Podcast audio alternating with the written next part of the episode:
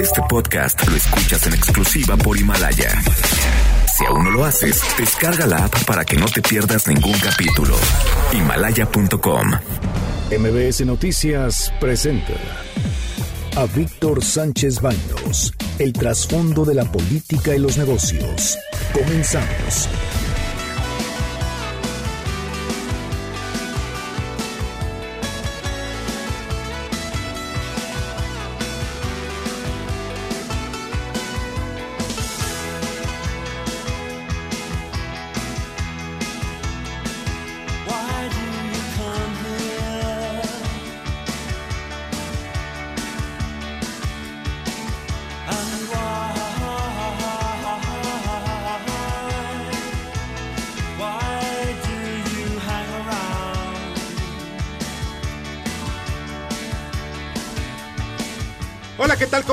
Muy, muy, muy buenas noches. Los saludo con mucho afecto. Soy Víctor Sánchez Baños en MBS a través de la frecuencia 102.5 desde la Ciudad de México en FM.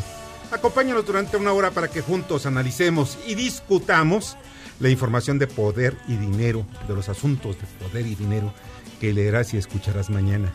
Sintonízanos en vivo, en streaming, en mbsnoticias.com. Repito, mbsnoticias.com en donde tú vas a encontrar también la información del cierre de los mercados en América y en Europa, así como la apertura de los mercados asiáticos, donde pues estamos viendo que pues hay resultados positivos, por cierto. Están conmigo Bernardo Sebastián. Hola, ¿qué tal? Muy buenas noches a todos. Carmen Delgadillo. Hola, hola, buenas noches a todos. Debate. Comunícate. Comenta Víctor Sánchez Baños en MBS, Twitter, arroba B. Sánchez Baños y arroba MBS Noticias. Muchas, muchas gracias que están con nosotros esta noche. De verdad les agradezco muchísimo.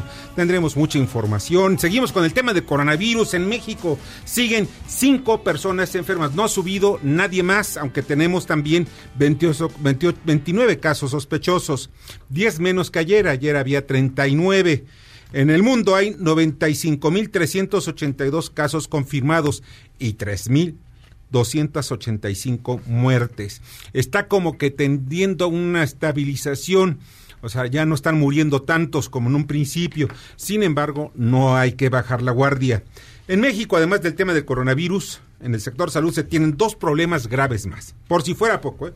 un brote de sarampión en la Ciudad de México, donde una niña fue contagiada por dos de sus familiares. O sea, dos, aparentemente son tres, tres infectados lo cual pues entre el manejo de lenguaje de nuestro subsecretario eh, Hugo López Gatel, pues nos deja así como que a ver qué es lo que pasó. Pero él reconoció hace unos cuantos minutos en su ya la conferencia ya tradicional en el allá en Palacio Nacional sobre el asunto de salud, pues de que nada más ahí tenemos eh, pues unos cuantos este, casos de sarampión. Esto es un brote y esto no se puede dejar pasar así como así debemos estar pendientes e incluso establecer cinturones sanitarios. El sarampión es altamente contagioso. Y el secretario, el subsecretario, ni siquiera se atrevió durante la conferencia a decir, señores, este problema hay que tratarlo de esta manera. Y una vez más, son asuntos de higiene. Los niños en las escuelas lavarse las manos, los niños en las escuelas estar teniendo poco contacto entre ellos. Es muy difícil, pero los maestros tienen una gran responsabilidad al respecto. Y el otro tema. Dos muertos así, 42, como 42 infectados por una bacteria en un medicamento para hemodiálisis. Esto fue en un hospital de, Pemex, allá en Tabasco. Tenían 65 personas infectadas por esa bacteria y ahora dicen oficialmente, porque ya saben que todo es oficial, porque definitivamente no se tienen los datos eh, que puedan ser incluso de los familiares, la cifra de infectados bajó de 67 a 42, según Pemex. El subsecretario de Salud y el vocero de la Cuarta Transformación para los temas, estos temas, negó abundar. O sea, dice, no, no, no, no, de esos temas no quiero más hablar. ¿Por qué? Porque me puedo meter en problemas jurídicos. Bueno, en el tema de, de, de Tabasco, pues tenemos que saber qué fue lo que pasó. O sea, está infectado. Están acusando también a una empresa de un acto criminal. Y lo está, lo está acusando precisamente a la COFEPRIS. O sea, es un asunto muy delicado. Queremos saber si la empresa fue la culpable, si el culpable fueron las enfermeras, el los doctores o el director del hospital. Miren ustedes, fueron obligados. ¿Por qué? Porque eso lo ha dicho también la hija de una de las víctimas. Fueron obligados los pacientes a recibir hemodiálisis, pero con las, eh, pues las, las sustancias que proporcionaron precisamente las, las enfermeras. Ellos llevaban, generalmente llevan pues su medicamento, ¿por qué? Porque en ocasiones no lo hay. Entonces lo llevaban esta vez, llevaban la ampolleta que se tiene que inyectar al hemodiálisis para que eh, de esa manera pudieran pues tener la oportunidad de pues tener el control sobre el medicamento. Pero no, no pasó nada. Simplemente le dijeron, ¿sabes qué? No, guárdatelo, nosotros vamos a ponérselo. Y al final estaba infectado. Y después acusan a la empresa laboratorio farmacéutico de ser los culpables de tener, de haber hecho ese acto que yo lo considero criminal. ¿Por qué? Porque debe llevarse al máximo, al máximo de niveles de seguridad e higiene. Y pues yo he visto los laboratorios en México, aquí sería el culpable Cofepris. Si Cofepris es el que acusa a los laboratorios, sería culpable también de no hacer la revisión de todos y cada uno de los paquetes de medicinas que se entregan al sector, al sector público y al privado también.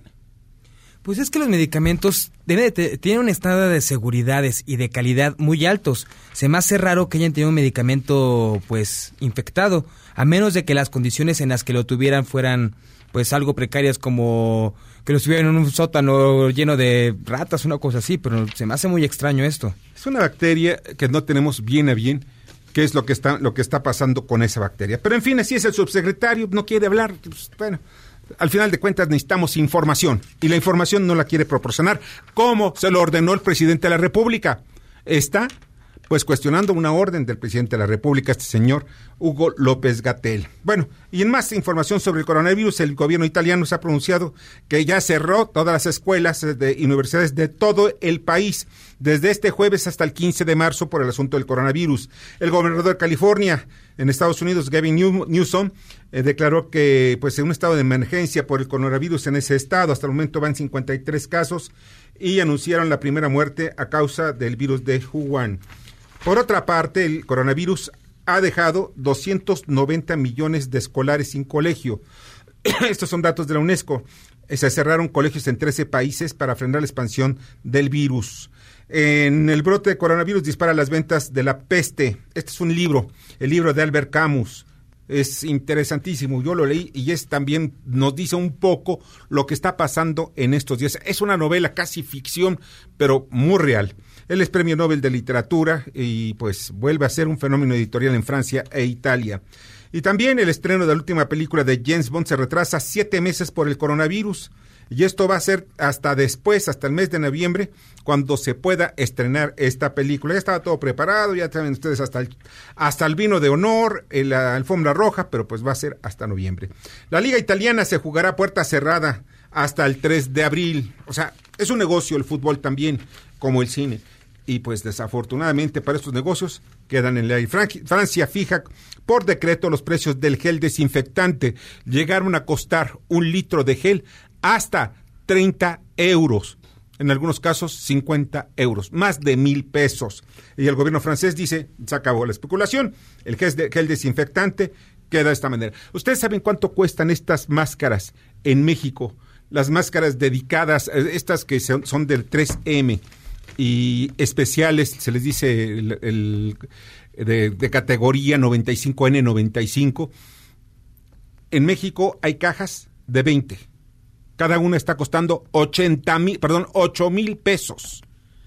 Cada caja de 20. O sea, la especulación con costaba antes de, de, la semana antepasada, cada cajita costaba 250 pesos. O sea, para qué van ustedes. Bueno, en otras informaciones, en Valle de Bravo, en el Estado de México, aparentemente una fiera que escapó de alguna casa mató a un hombre el pasado fin de semana. Y listo el dictamen del Senado para la venta de marihuana para uso lúdico. Y miren, ya está en la línea telefónica y parece ser como que... Y la verdad, si lo extrañamos aquí en el estudio, eh, Javier Lozano Alarcón. ¿Cómo estás, mi querido Javier? Muy buenas noches. Víctor, con mi gusto saludarte como siempre a ti a todo el auditorio. Muy buenas noches. La próxima semana prometo ya estar en esto. Ah, sí, sí, te esperamos, te esperamos, pero queremos tu opinión. Fíjate que hay algo que ya estamos viendo, que a mí me, en lo personal me es ilustrativo. Es que tú comentaste eh, que eh, Napoleón Gómez Urrutia presentó en su nuevo libro El colapso de la dignidad, el mismo que había sido publicado en el 2013 pero en donde hablaba que el gobierno le había dado, le ofreció más de 100 millones de pesos, una cantidad así es, eh, dices, una cantidad espectacular, con el fin de pues que ya dejara de hacer ruido, ¿no? 100 millones de dólares, perdón, para no regresar del, país. Y pues eso te lo pidió a ti, eso es lo que dice el señor Gómez Urrutia en ese libro, que lo dijo en aquel entonces, pero ahora sigue siendo moda porque ya sabes, en su desesperación empezó a lanzar porquería para todos lados. Sí, desafortunadamente, digamos, una cosa es su, por así llamarle, entre comillas, obra literaria, una vacila, que habla además de la dignidad, es algo increíble. Hay que recordar que estuvo en el autoexilio por la cantidad de órdenes de aprehensión que pesaban en su contra, por acusaciones de los trabajadores de Cananea. Siguen vigentes las, las órdenes de aprehensión. Exactamente, por, para haber obtenido de manera ilícita 55 millones de dólares que estaban en un fideicomiso que era en beneficio de los trabajadores, no del sindicato.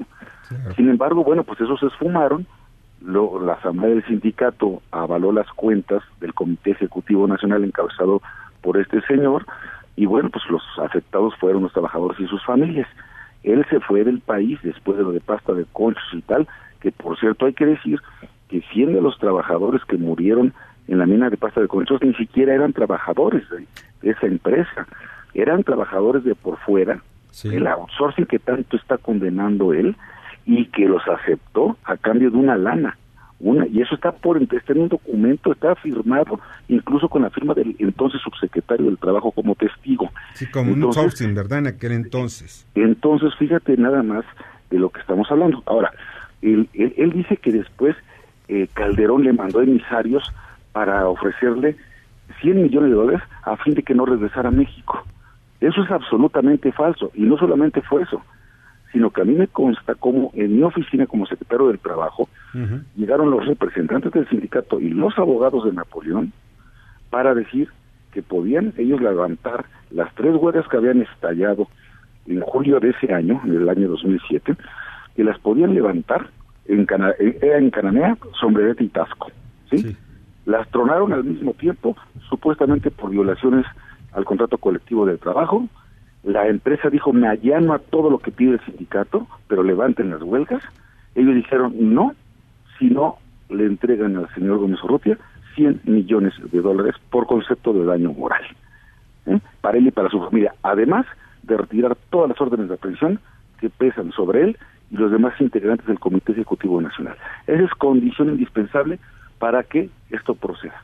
Y por supuesto que fue la última vez que platicamos del tema, ¿eh? los despedí en mi oficina y se acabó. Ahora se las da de que a él le ofrecieron 100 millones de dólares para quedarse en Canadá y no regresar a México y que ya regresó finalmente con la 4T cuando no ha sabido explicar López Obrador por qué lo trajo a México de regreso, le dio esto impunidad a través del fuero constitucional como senador de la República, plurinominal, lugar número 6 de la lista de Morena, y esta es la cuarta transformación, y esto es supuestamente lo que va a renovar la calidad moral del servicio público en México. Y este es el personaje que está impulsando una regulación asfixiante en materia de su contratación, que va a cancelar empleos formales. Qué bueno que ya lo pusieron en su lugar y felicidades a Ricardo Monreal, a Kenia López y a todos los que han intervenido para matizar este documento y que quede en algo, algo equilibrado y algo razonable. Pero no puede ser, no puede ser que lleguen y crean que la memoria de todos nosotros es tan corta. Sí. Y fíjate que esto te lo estoy preguntando porque también yo le busqué a, Napoleón Gómez Urrutia, pues para que me diera su punto de vista, porque él acostumbra, ya sabes, en sus conferencias de prensa que dan el chacalódromo allá en, en, el Senado de la República, y ya sabes, allá acuerpado de Martí Batres y de esta muchacha Citlali, de esta senadora, perdón, Citlani Fernández o Hernández, no me acuerdo, Y ahí ya sabes, acuerpado por ellos, son los únicos que están haciendo ¿Los únicos? escándalo, ¿no? Pero de pronto, de- de- en fin, ahí estaban ellos. Y yo los busqué, les dije, ¿sabes qué? Vamos a, vamos a hacer un debate sobre este tema, a la cual voy a invitar también a Javier Lozano, porque tú acusaste precisamente al gobierno de Calderón, donde Javier Lozano Alarcón era secretario de Trabajo, sobre, este, sobre esos 100 millones de dólares. Y para ver quién es el que tiene la razón. Pues simplemente Pues me di- no, no- nunca le va a entrar, hombre, No, nunca pues, le va a entrar. Y pero es más, a mí, ya- acusa, ya eso van- acusa. a mí me demandó dos veces, dos veces por daño moral, ¿sí? Cuando hay que recordar que para demandar a alguien por daño moral primero hay que tener moral. Las dos veces obviamente la perdió, llegó hasta la corte y las dos veces perdió estos estos eh, juicios, estos litigios y hasta lo condenaron al pago de gastos y costas. Entonces, ya sabe que yo no tengo miedo, y ya sabe que sí le digo las cosas de frente, ¿sí? Y ya sabe que yo sé que él nunca fue trabajador minero, ahora está jugando con la expectativa y la esperanza de los familiares y de los fallecidos en la mina de pasta de conchos con la idea de que van a rescatar a los cuerpos. ¿Tú te imaginas qué van a encontrar 14 años después en ese lugar? Tú sabes lo que van a encontrar. Si es que de veras entran, si es que de veras arriesgan vidas humanas para hacer esa misión, esa misión imposible. Y como digo, si creen que es tan sencillo, ¿por qué no encabeza la cuadrilla de trabajadores para ese rescate de Napoleón Gómez Urrutia? Así Si es, si es muy fregón como minero, pues que se aviente él por delante, no que arriesgue la vida de otros y que esté levantando falsas esperanzas en las familias de, de estos pobres trabajadores. Así que a mí sí me parece que ya es hora de decir las cosas como son a toda esta bola de farsantes, mano, porque son ellos los que están ocupando un escaño en el, la más alta tribuna de este país, que es el Senado de la República, y que tengas a la presidencia de la Comisión de Trabajo y Previsión Social en manos de este señor, mano, y que encima haga acusaciones tan frívolas, tan ligeras, que no puede comprobar. En cambio, en cambio, sí hay textos en el periódico de las columnas que escribió el que pidió los 100 millones de dólares en mi oficina. Eso sí está comprobado. Entonces, la verdad de las cosas es que, pues es muy lamentable y qué bueno que tú no dejas pasar estas notas, Víctor, y que sí, la, sí esto, pones el dedo en la llaga, y yo estoy dispuesto el día que sea a discutir y a, a debatir sobre este y cualquier otro tema. Pues Pero hay que llevarlo a tribunales también, por daño moral, pero no nada más a ti, mano, sino a todo el país. No puede ser, Sí, mano. ¿sabes La verdad, por qué? Por- Pero bueno, pero, pero, pero bueno, mira, por lo pronto yo espero que la legislación en materia de subcontratación, como quedó, quedó bastante ponderada, quedó Sí. bastante mesurada, bastante equilibrada. Espero que ya mañana puedan sesionar las comisiones y lo aprueben y ya esa tentación que tenían de cancelar esta figura quede atrás porque no están generando empleo y encima de que no genera- generan empleo le pegan a la subcontratación sin siquiera entenderla, sí me parece un informe y una torpeza. Sí, y además, que ¿sabes qué Secretaría- quiere chantajear? No nada más eso, sino que también quiere chantajear a columnistas que no están de acuerdo con él. Exactamente. Eso ya, de, verdad, ya, ya, ya. ya. Eso es una, es una enfermedad, no sé, debe ser alguna enfermedad que deben de, de atenderla. Pues sí, Alguien además, especialista. eh, combínala con poder y con dinero, pues entonces... Y mucho parece- dinero, ¿eh? Parece tu columna, ¿no? Sí, ¿verdad? Aparece mi columna. Oye, Javier, no sabes cuánto te agradezco que hayas estado esta noche con nosotros y te esperamos la próxima semana, el miércoles. Con mucho gusto. Con Sí. mucho gusto y te mando un abrazo, Víctor, y un saludo respetuoso al auditorio. Otro abrazo para ti, doble. Gracias, buenas noches. Hasta luego. Cuídate, buenas noches, Javier Lozano Alarcón, y precisamente sobre este tema que de verdad ya, miren, de pronto cuando empieza la gente a, a lanzar mentiras, no, no, no, no, no, pero en fin, bueno, así son los políticos y así son ciertos líderes, líderes sindicales que están buscando única y exclusivamente ¿Saben por qué está luchando Napoleón contra el outsourcing? Donde él también tenía empresas de outsourcing. ¿Sabes para qué? Para que de pronto estos empleados regresen y sean contratados, como el caso de la Cámara de Diputados. En la Cámara de Diputados corren a todos los outsourcing. ¡Ah! ¡Ah! ¡Lo logramos! ¡Qué buena onda! ¡Mira qué fuerza, qué energía de nuestros diputados! Pero nada más que hay un pequeño problemita. Que esos trabajadores, los nuevos, van a estar todos alineados a Morena. Pues claro, ¿por qué? Pues porque son, son los que van a ser ya eh, gente de que llega del corazón de Morena. Dos.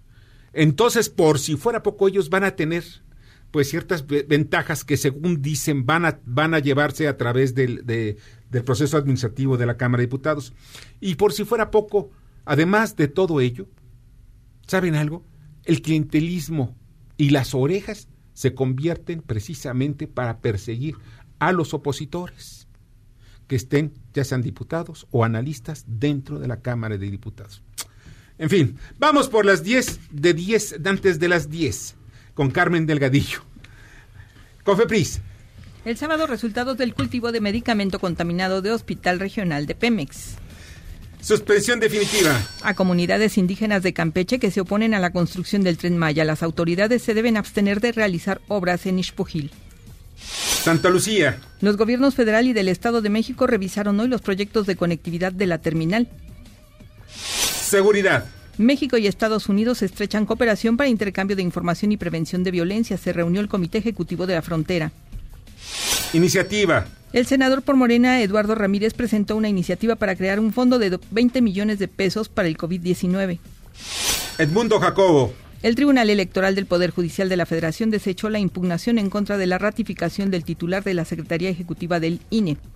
La UNAM. En el QS World University Rankings alcanzó el lugar 103 del mundo. Garzón. El también defensor de Julian Assange será el abogado del exdirector de Pemex, Emilio Lozoya, en España. Autos. Luego de 32 meses de caídas y por el día extra del bisiesto, se comercializaron 339 unidades más que en febrero de 2019. Carmen, te agradezco infinitamente. Muchas gracias. Buenas noches. Y vamos al comentario de Ignacio Morales Lechuga. Adelante, Nacho.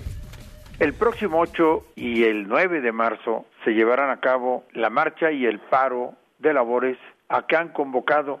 ¿Quiénes? Pues un grupo de mujeres. Un grupo de mujeres sin una identidad partidista, sin respaldo más allá de las redes sociales. El gobierno ha buscado de alguna manera boicotear, oponerse o desalentar la marcha y el paro de labores.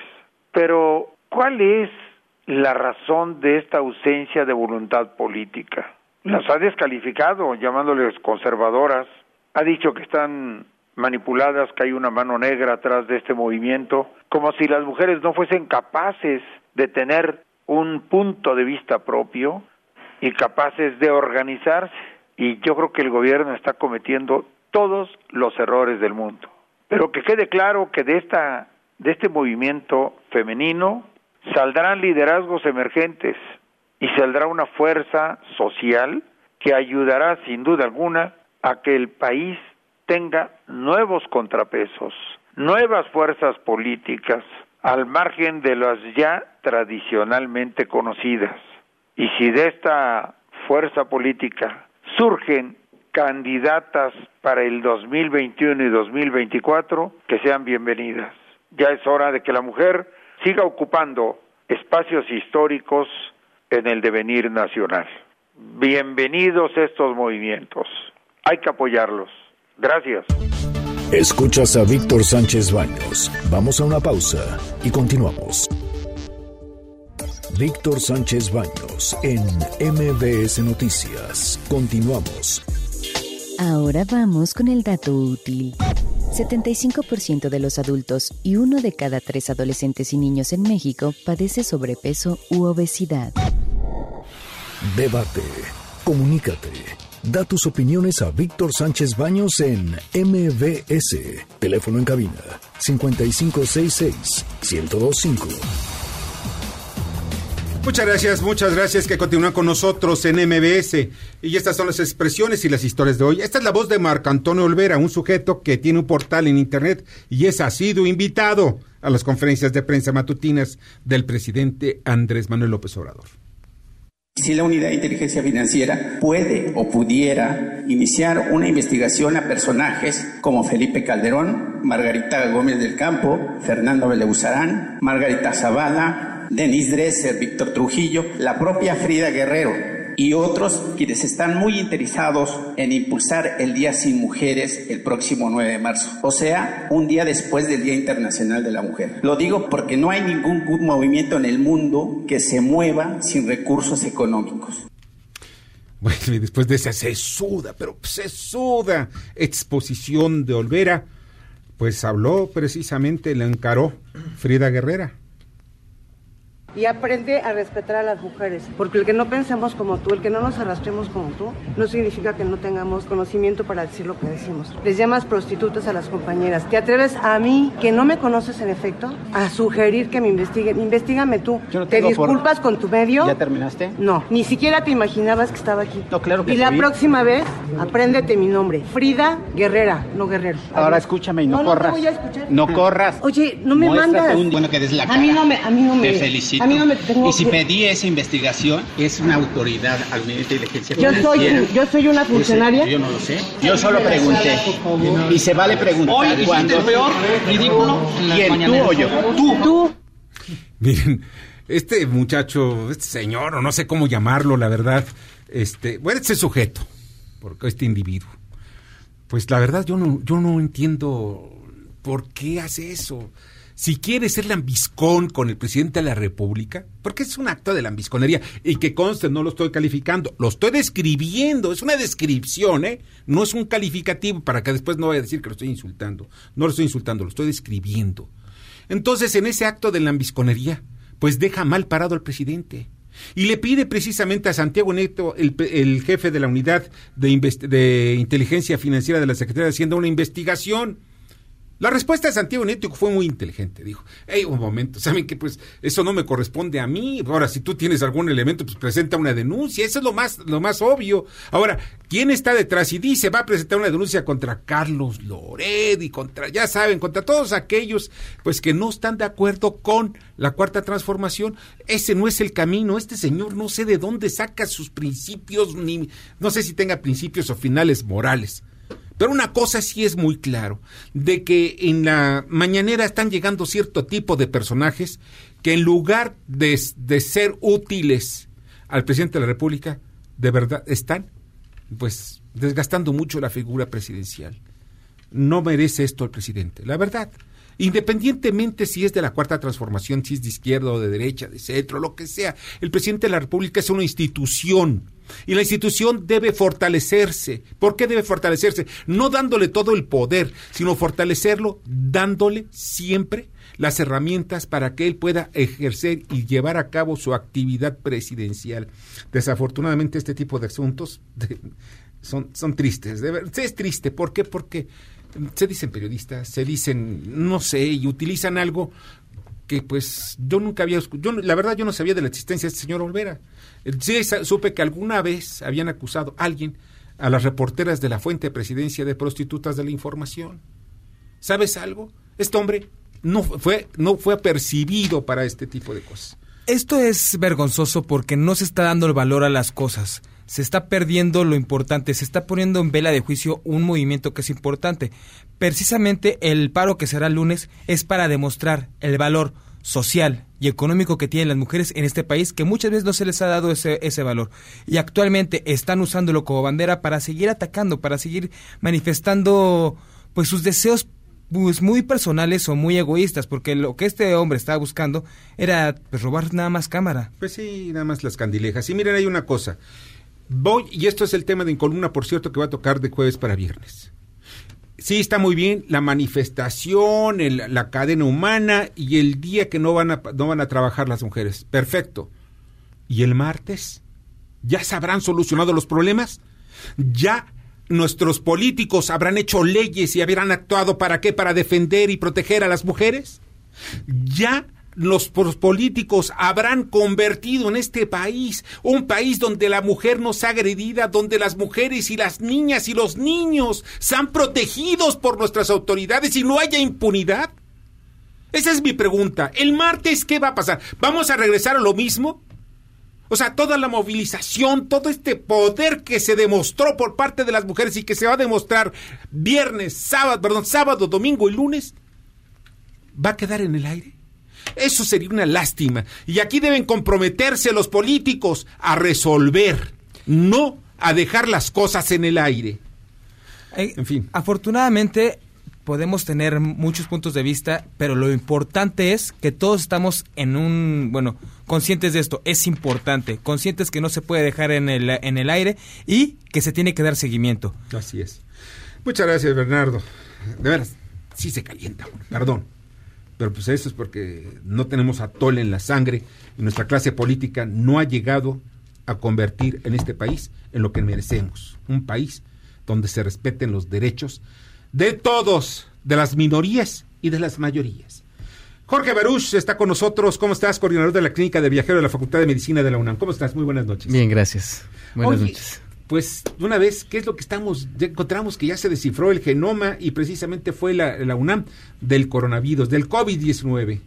Bueno, sí, esta es una, una acción muy importante a nivel mundial.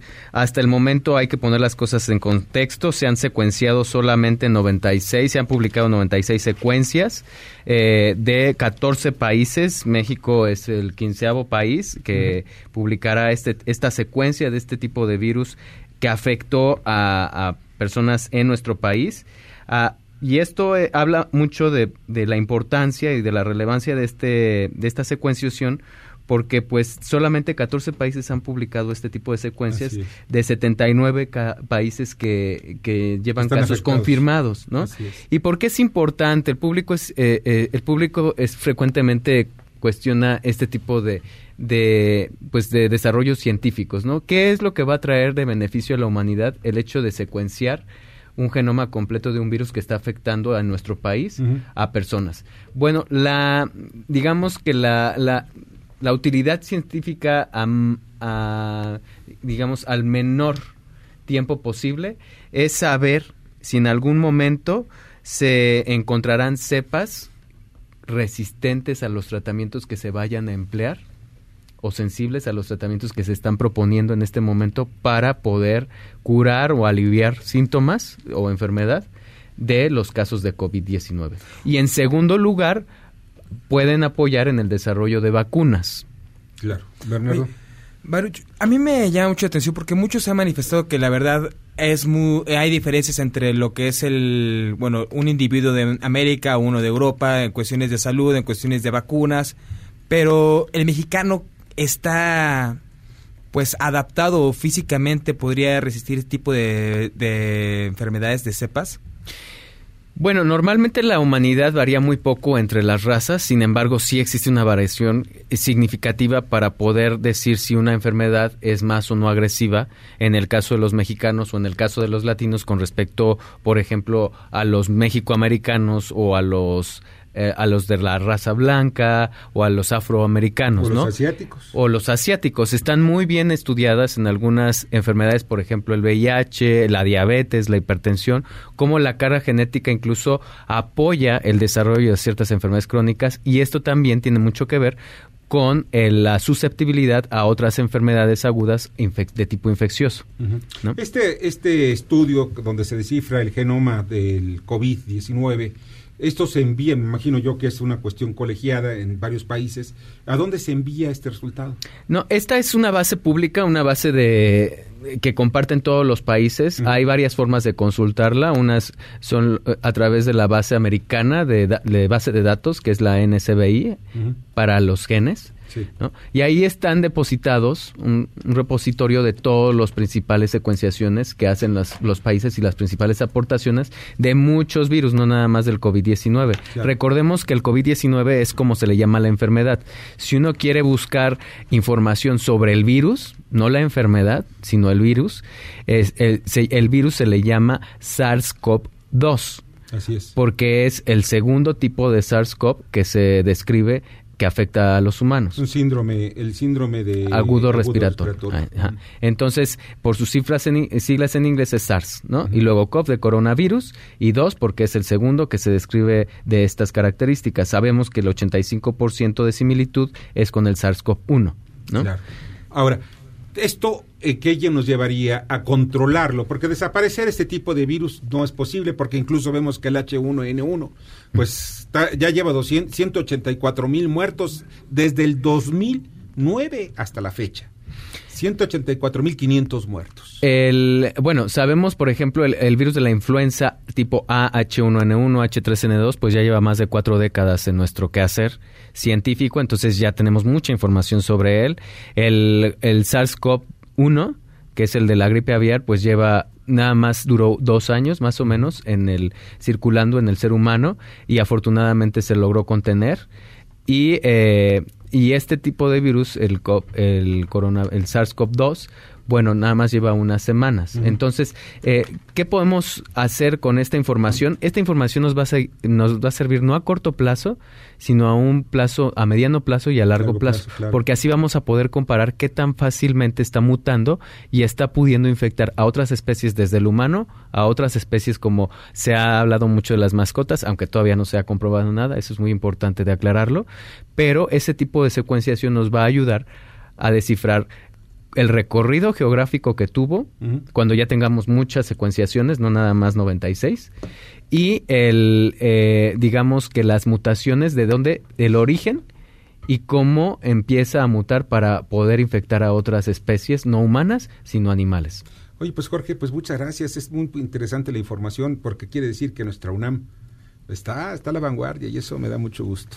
Exactamente, sigue siendo nuestra máxima casa de estudios y eso es gracias al esfuerzo de todos los mexicanas y mexicanos. Y no con tantos recursos, ¿eh? porque le han disminuido el presupuesto. Es de verdad amor, amor a la camiseta. Puma al final de cuentas. Exactamente. Jorge, te agradezco muchísimo que hayas estado con nosotros esta noche. Muchas gracias al auditorio. Jorge Baruch, coordinador de la Clínica del Viajero de la Facultad de Medicina de la UNAM. Vamos con eh, Fernando Gómez Suárez. Adelante, Fernando.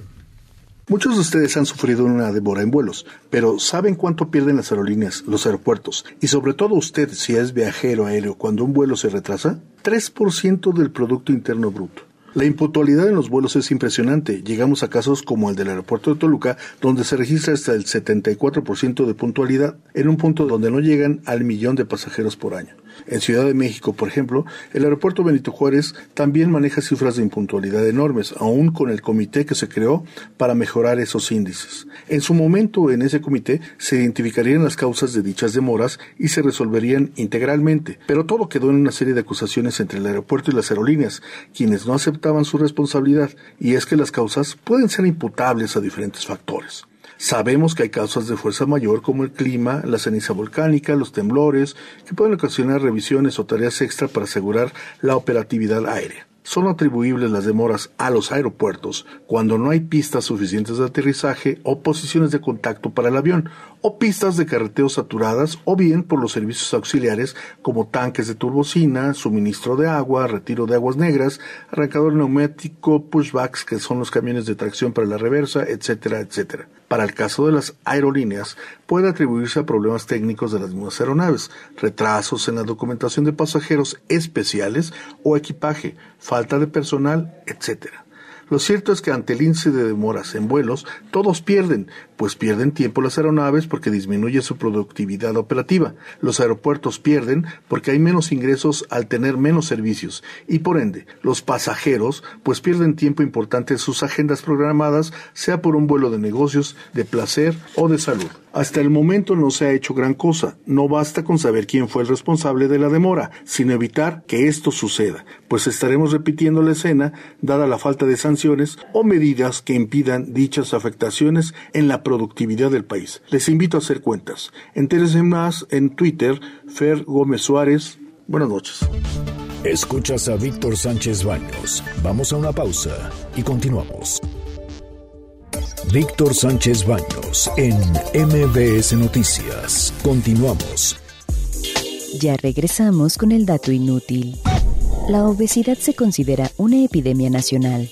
Genera diabetes, enfermedades del corazón y se le relaciona con 14 tipos de cáncer. Debate. Comunícate. Comenta a Víctor Sánchez Baños en MBS, Twitter, arroba B. Sánchez Baños y arroba MBS Noticias. Muchas gracias que continúen con nosotros en MBS y definitivamente lo que ocurra más allá del río Bravo nos afecta ineludiblemente, para bien o para mal.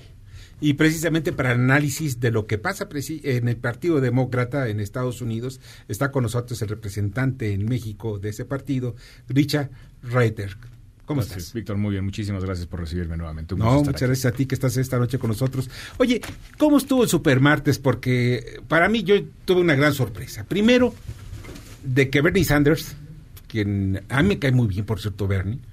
Ese es un político, lo veo mesurado, pero en fin. Pero también veo a otro político con mucha fuerza. Y después a los más jóvenes hechos a un lado. Así es. Es, entonces, por eso veo al ex vicepresidente Joe Biden como uno de, como la figura ya central, casi casi yo lo veo como el próximo candidato que se va a enfrentar a Donald Trump. Yo tiendo a estar de acuerdo contigo. Realmente no, no quisiera decir que fue una sorpresa en general lo que pasó. Creo que el hecho de que Buttigieg se haya salido de alguna manera de la contienda antes del super martes eh, indica que la perspectiva y la meta del Partido Demócrata sin duda era que Biden saliera con el éxito que sin duda salió. Pero hubo un montón de sorpresas, entre ellas, por ejemplo, Texas en donde se esperaba que Sanders fuera el gran ganador. Sí sabíamos siempre que Texas iba a ser un partido o un estado eh, con, con, eh, pues muy contendido entre los tres candidatos principales, sobre todo porque Bloomberg también metió muchísimo dinero en Texas. Claro. Y sabíamos que hasta cierto punto, y si vieron ustedes los números al principio del Super Martes, iban bastante cercanos en los números, pero hacia el final de la noche Biden le dio la vuelta y sin duda salió hasta arriba. Y aquí lo que sorprende es que esto es el resultado de que muchos jóvenes que es sin duda el voto más importante para Sanders, no salieron a votar. Entonces, el éxito rotundo de que ganara 10 estados Biden, que es algo que no esperábamos que tuviera tanto éxito en el supermartes, pues lo establece como la figura principal en este momento, eh, como el candidato para el Partido Demócrata. Ahora, ya llegando, porque de, de, alguna manera yo siento que esta estrategia de Pete fue, pues me salgo también para que no haya tanto desgaste. Es correcto. Porque, porque yo voy a tener que golpetear también tanto a Bernie como a Biden. Exacto. Entonces, pues, ¿para qué, qué necesidad hay de seguir desgastando uh -huh. para llegar con candidatos desgastados o cuestionados uh -huh. ante la gran contienda en contra de, de Donald Trump? Exacto. Ahora, el, el, el, las dos preguntas que tenemos eh, en los próximos días es, primero, ¿qué va a hacer Elizabeth Warren? ¿No?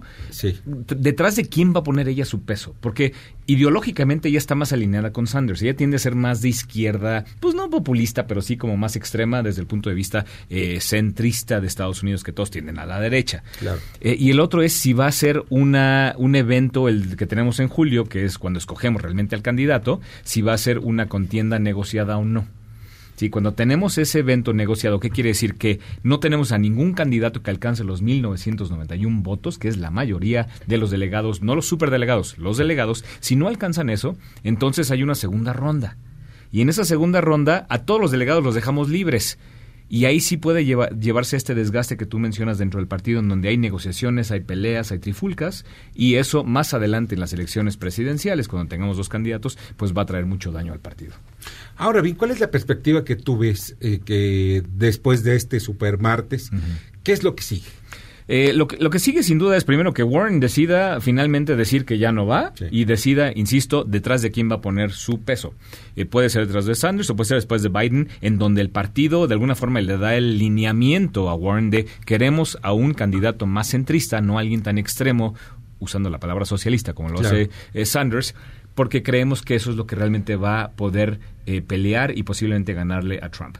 Si lo hace de otra manera y se va detrás de Sanders, pues obviamente vamos a tener eh, esa, esa pelea de la que yo hablo, en donde vamos a llegar a, la, a la elección en julio en donde va a ser contendida, en donde va a ser discutida y va a ser negociada, y eso puede traer muchos problemas para el partido. Entonces, ahora hay una tendencia entre los demócratas, como que estoy viendo inclinarse un poquito más a la izquierda. Estados Unidos jamás va a estar, eh, va a estar en, en, la gran izquierda, como decía, como dijo Trump alguna vez, calificaba a la Pocahontas. Uh -huh. No va a estar en esa izquierda Nunca. casi socialista, ¿no? ¿no? Pero de alguna manera sí se ve cierta tendencia a mayores programas sociales, uh -huh. que eso es lo que yo veo eh, que están buscando en este caso Bernie Sanders. Uh -huh.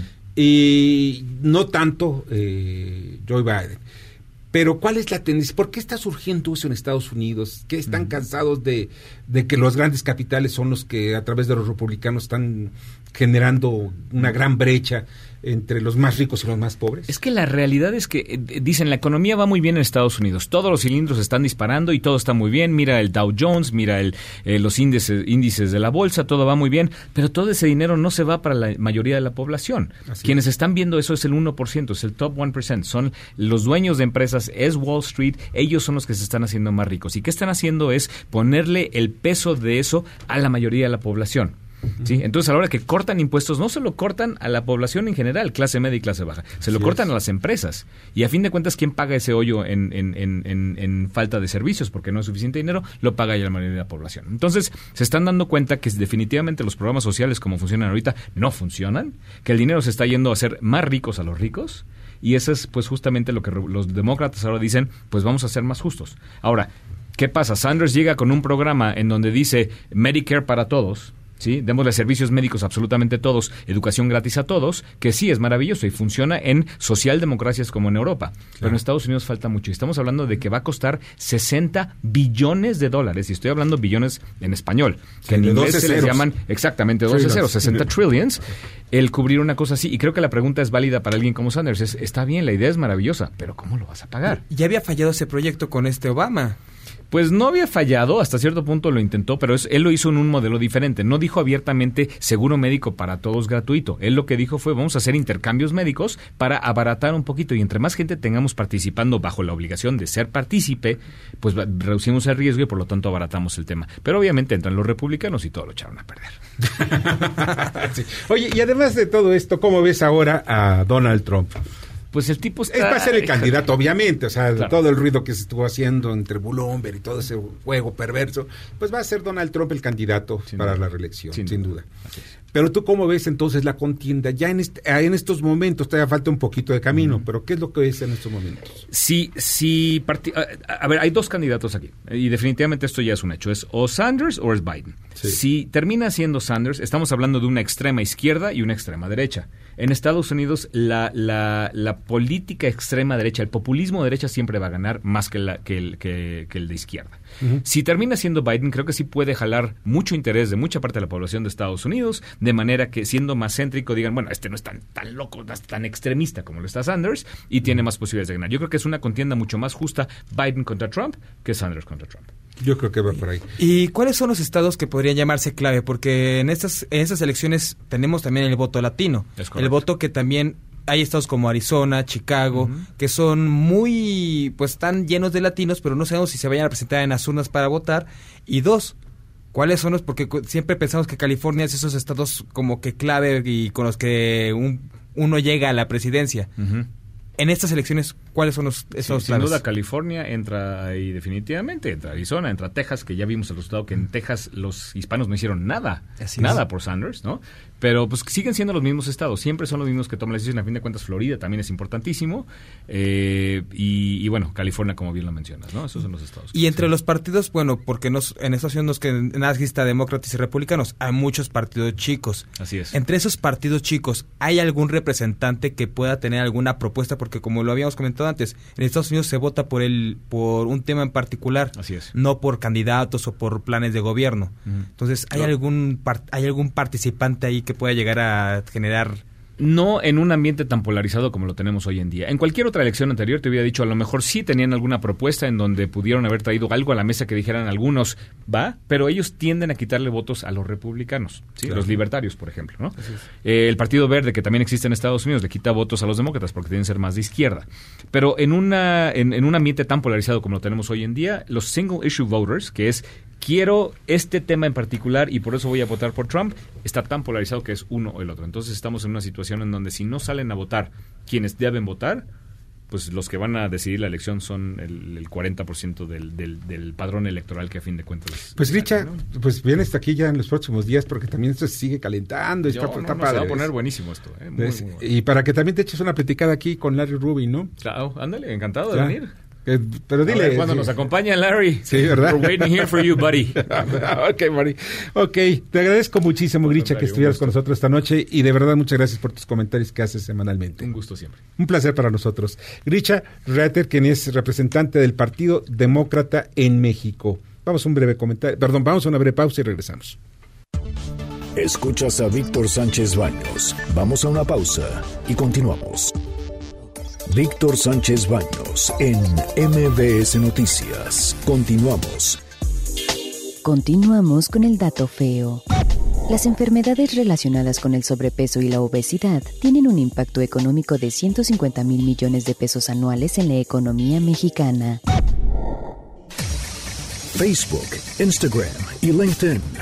Víctor Sánchez Baños. Tu voz se escucha en la radio. Muchas gracias que continúen con nosotros en MBS. Rápidamente le eh, contesto, un, le doy respuesta a una llamada de Marcela Rodríguez. Dice, las vacunas que se han desarrollado sirven de alguna forma como protección para cuando llegue un nuevo virus. No, hay que se necesita hacer otra, otra, otra, otra vacuna. Vamos a las columnas político-financieras que leerán ustedes el día de mañana en los periódicos diarios de la Ciudad de México. Mauricio Flores. Muy probablemente mañana ahí en el Senado de la República se esté aprobando ya en el Pleno la nueva ley, las reformas a las leyes correspondientes para normalizar los servicios de tercerización laboral o el llamado outsourcing. De esta manera, esa iniciativa que pretendió meter el senador Napoleón Gómez Urrutia quedó reducida y esto representa un auténtico Waterloo para, ya saben, Napoleón Gómez Urrutia. Mañana los detalles, periódico La Razón, Mauricio Flores. Muchas gracias, Mauricio. Te agradezco muchísimo. Adrián Trejo. Parece ser que la aprobación del uso lúdico de la marihuana o la cannabis tendrá que esperar unos días más a pesar de que en el Senado de la República las comisiones legislativas que discuten este dictamen ya llegaron a un acuerdo. Sucede que no hay un punto en común respecto a la cantidad de gramos para consumo personal que puede portar una persona, pero de este tema le vamos a platicar con profundidad en la divisa del poder. Que tengan ustedes buenas noches, los escuchamos mañana. Muchas gracias, Adrián. Paco Rodríguez. Víctor, muy buenas noches. Te saluda Francisco Rodríguez desde la redacción del Índice Político. La crónica de mañana habla de la inepcia, de la ignorancia, de la soberbia que caracteriza a esta fallida administración. Y lamentablemente todo esto nos ha colocado, ahora sí, al borde del precipicio. Lo peor, Víctor, ¿sabes qué? Que no se ve un futuro halagüeño, en absoluto halagüeño. Vamos de verdad directo al precipicio. De eso te platico más mañana en www.indicepolitico.com. Mientras tanto, como siempre te deseo, buenas gracias y muchas, muchas noches. Muchas noches, Paco, también para ti. Julio Brito. Fíjate que Mari Barra, que es la directora general de General Motors a nivel global, anunció una agresiva estrategia de autos eléctricos con baterías Ultium patentadas que permitirá producir vehículos en diferentes gamas y segmentos. Mientras tanto, Rocío Nales, secretaria de Energía, anunció que la nueva refinería de Dos Bocas, que empezará a operar hasta 2024, producirá 900 barriles de gasolina. La pregunta es, ¿a quién le ofertarán ese combustible? Estos y más temas en nuestra columna Riesgos y Rendimientos que publicamos todos los días en el periódico La Crónica de hoy. Gracias, Julio. Arturo Dam. Víctor Radio Escuchas, muy buenas noches, ¿cómo están ustedes? El día de mañana en mi columna Pesos y Contrapesos en el diario La Razón, explico por qué no, ante eventos como los que hemos visto últimamente, caídas en las bolsas de valores y depreciaciones de algunas monedas entre otras divisas, el gobierno no debe intervenir y lo que debe hacer es dejar que los mercados se autorregulen porque esta es la manera más eficaz de superar rápidamente problemas como los que en estos mercados bursátil y cambiario ha generado la aparición del coronavirus. Mañana, pesos y contrapesos en el diario La Razón. Muchas gracias, Arturo. Rogelio Varela. Muchas gracias, Víctor. Buenas noches a todos. Edenred firma una alianza con Minu para el pago de nómina de manera adelantada. Mañana en corporativo en el Heraldo de México. Muchas gracias, Rogelio. Darío Celis. Mañana en la columna La Cuarta Transformación del periódico El Financiero vamos a platicar sobre el proceso de venta de los canales de Fox Sports en México. Un expediente que se le ha venido complicando mucho a Disney. La parte emplazada a vender, de acuerdo con lo que fijó el Instituto Federal de Telecomunicaciones. De eso vamos a platicar mañana. Se le acaba el tiempo a Disney en la columna La Cuarta Transformación del periódico financiero. Buenas noches. Buenas noches, mi querido Darío. Y vamos al comentario de Jorge Gordillo.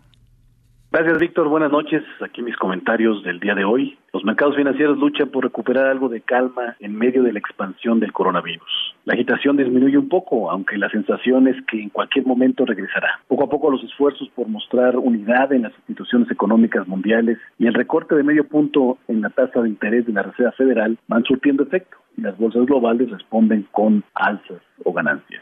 En particular, la Bolsa de Valores en México avanzó por tercera sesión consecutiva.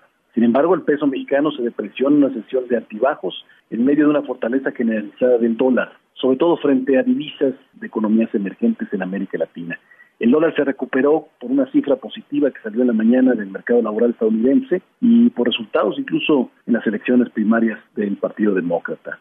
Estos resultados hacen pensar que o la discusión va a ser sobre si la Reserva Federal va a poder o va a necesitar recortar más su tasa de interés en, su próxima reunión o hacia adelante, con ganas de ponerle estabilidad en los mercados financieros. Entonces, cualquier dato positivo eh, en, económico en Estados Unidos resta esta especulación y vemos una toma de utilidades o una, un regreso a fortalecer al dólar otra vez.